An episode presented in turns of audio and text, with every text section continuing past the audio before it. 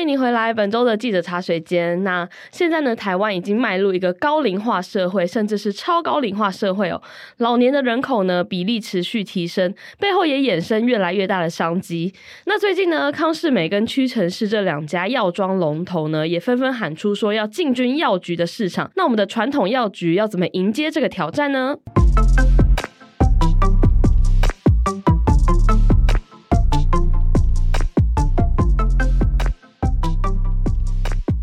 好，那今天欢迎我们数位时代的记者以华。 Hello，大家好，我是以华。那没错，在进到今天的主题之前呢，还是要跟大家工商服务实践一下。没错就是现在已经是十月了嘛，我们的十月杂志呢，短影音商机全解读这个封面呢，已经在各大通路上都可以看到喽。没错，那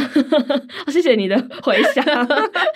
有点互动。对，然后我们说实在最近，因为我们做这个短影音封面，我们想说，哎，那我们可以尝试来做一些短影音的东西，然后在我们的 YouTube 或者是 IG 上面呢，也都可以看到我们的一些短影音的作品，对短影音的作品，这样就跟带大家逛街啊，或者是把新闻做成短影音的形式，希望大家会喜欢。那也希望大家多多帮我们留言、分享、按赞。好。 那工商服务时间结束。那呃，其实上个礼拜就有跟大家讲了这个短影音商机的这个封面故事嘛。那是这一次呢，我们要跟大家聊的也是封面里面的其中一个故事，它的是深度新闻的部分。没那错，里面我们用了很多图解呢，来讲这个药局 VS 药妆店这一件事情。是那我觉得在这个之前，应该会很多人好奇说，哎、差别到底有对我什在么报不一题的时样候呢，对大家就会一直说药局这个到底定义对是什么？就是那什么样的是药局？就是啊、比如说大树、丁丁这是药局，那康世美他现在说要开药局，这又是什么意思？因为他不是本来也有卖药吗？对，就是呃，今年发生比较新的新闻，就是屈臣氏。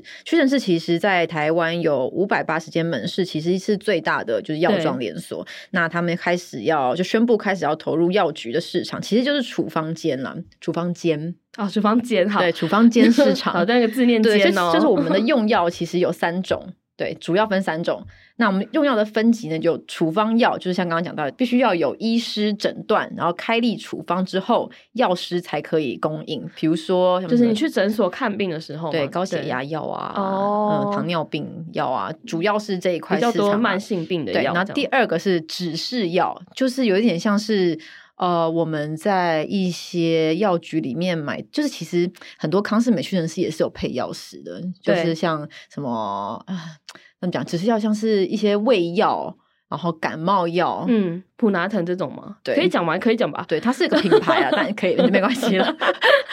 对因对，为这个是指示药，去逛、有时候去康世美的时候，他有时候会有一个牌子写说，现在药师没有职业，就是嗯就这个时段没有药师，所以对有一些药是没有办法买的，对对对，有一些会它这样理子论上是对要有药师在在场他对才可以。他就是他嗯他给你这个指示药的时候，他必须要有一些哦说明怎它么哦用，一这天吃一颗哦这是，饭指后示吃的意哦思对嗯对嗯对嗯，那成药的话就是比较容易买到的，不需要医生处方间，也不需要呃这个药师开立，大家就可以自己买。那乙级成药，只有乙级成药是可以在电商上面销售的，像是哦甲乙的乙，嗯是不是，对，像是绿油精、嗯沙龙巴斯这种东西，就是可以在网络上面买得到，但其他的就全部都不行。所以说，对于屈臣氏、康士美来讲，他们开始要做药局的市场，其实也是弥补了在这个三大块里面，他们就先前所欠缺的一块嗯市场就嘛、是嗯说处方间的这个部分，对他如果做处方药的话，变成说其实三种药品的等级它都可以涵盖。因为我们刚刚也有提到说这个呃高龄社会这件事情嘛，嗯我觉得是不是呃这个现象是他们想要进军这个市场的主因之一呢？因为现在就是确实是不只是高龄社会，是一个超高龄社会，对，对，就是然后多少人口以上？对对对，就说呃，有国发会这边有统计说，台湾到了二零二五年的老年人口，所谓的老年人口在定义上是说六十五岁以上的人口是比例会超过两成哦，也就是说五个台湾人里面呢， 有一个人是六十五岁以上的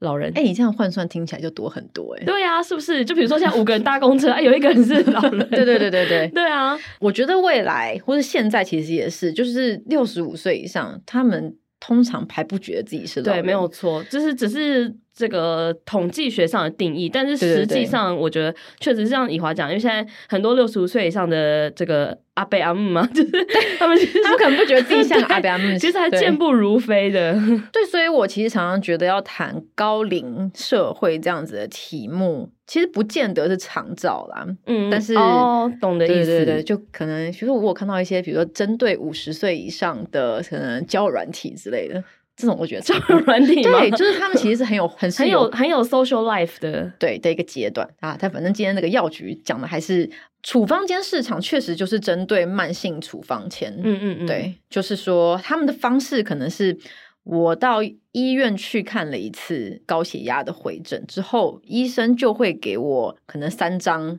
处方笺，然后嗯要我分次在不同的时间点去对，因为领。每每个月要去拿药这样，对，但我不见得每个月都要去医院拿。我可能第一次在医院药局拿，剩下两次我就可以在家里附近拿。嗯所以说，屈臣氏康斯美要做这件事情，一个很大优势就是他们本来就已经有非常多的店，嗯，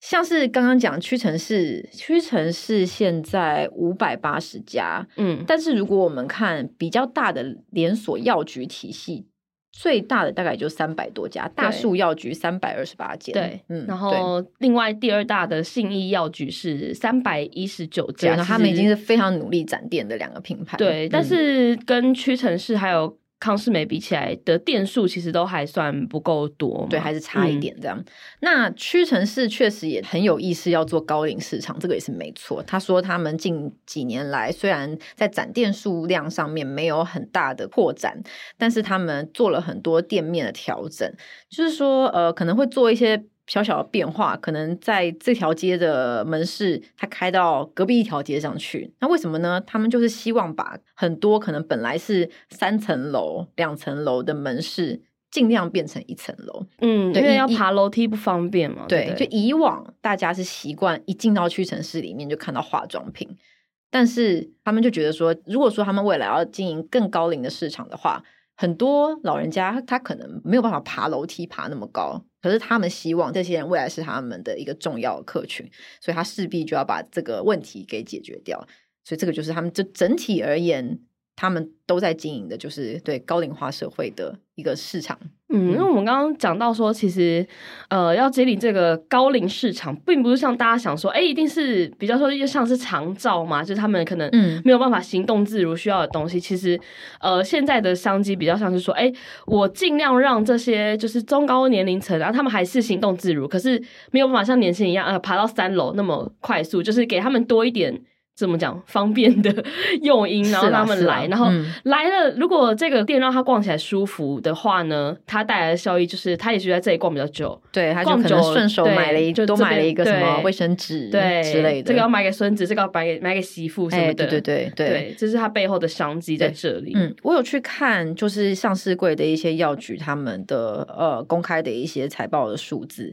其实处方用药是毛利相对非常低的一个品类，哦，嗯，所以说就是它就是一个未来的新的带路机商品。就变对，成说希望大家嗯有各种、有更多理由可以不断的进到店里面，然后进而消费其他东西。就这样变成说，它实际上并不是靠说这个处方药品这件事情来赚钱，是靠嗯就是因为要要来这边拿药嘛，然后对他再来这边，哎、再买其他的东西对之类的。是，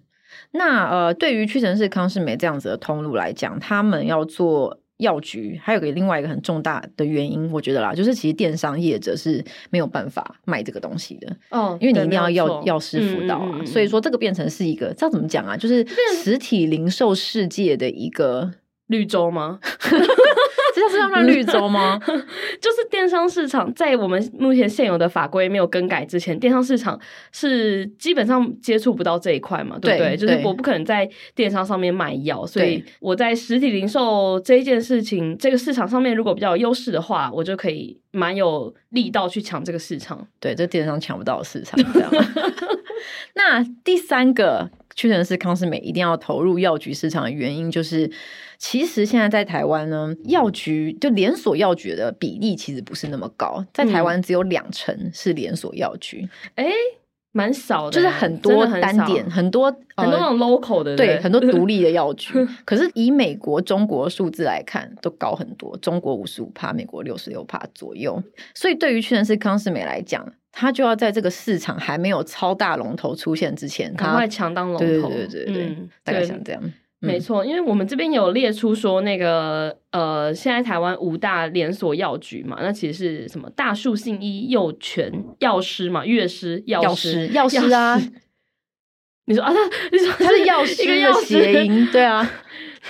你之前没有发现？我没有发现， 因为觉得是乐对啊，它药是是师跳药药药师哈，对对，然后跳药叮师叮叮子药局嘛。是，那其实呃，像叮叮药局，它的分店数大概只有九十家，嗯，然后刚刚我们讲最高的大数其实也是三百二十八家，跟对，康士美还有屈臣氏他们比，其实都呃还差一些，所以就以觉得哎分他店们数来看的话，对嗯来来做这个事情是蛮合理的，药局这个东西要扩大的展店，其实是相对很困难的，因为一间药局你就必须要有一个独立的药师来当做登记的负责人。哦就。是你其他的连，比如说现在很多连锁店，可能比如说便利商店的连锁加盟业者，哦，便利商店他可能一个人可以开超多家便利商店，对，因为说实在，你就有钱就可以开了嘛，对不对？嗯，然后我可能多店管理，然后对那个就直营公司也会很喜欢啊，你就优秀加盟主，你多嗯开几家这样。但这件事情在药局上面是不成立的对不允许它发生的。也有很多人在谈药局市场这一块的时候，在讲的是药师荒啊，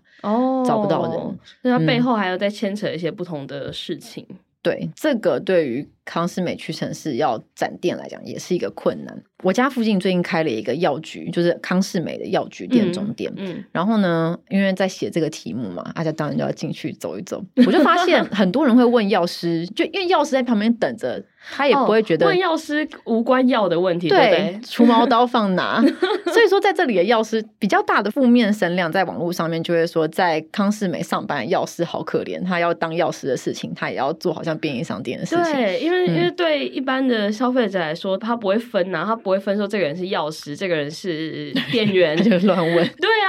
因为假设是我，我好像也会这样。 对啊，就是我看到看到是人就问，对啊，我现在需要，然后看到他穿制服，我就觉得他是这里的员工，我就会问他。嗯，所以这个是一个目在前可见的会遭遇挑战的地嗯，方。在哦人力分配上也是一种挑战。对，，然后它也有规定，那个要有多大的空间是专门要来规划成药局的区域。哦就所要以现在就还是可以看到柜台啊，它不是一间康士美里面就是有卖药就这样，它要有一个呃独立的空间嗯来服务那个处方药，哦，所以相对来说，药嗯它也要更嗯大的店面。药局的，就是在法规上的限制是蛮多的。从哎对有一他些卖的东西，然后嗯到呃店面的设计，到就是药师的配置，对其实对一般通路来说都嗯是蛮不一样的。对，那另一方面就是像大树新一这种呃大型的就是药局开始发展的连锁体系，他们其实也都喊出很高的展店的目标，像是大树药局，它现在就三百多间嘛，可是嗯它在它的目标是二零二五年要达到五百间，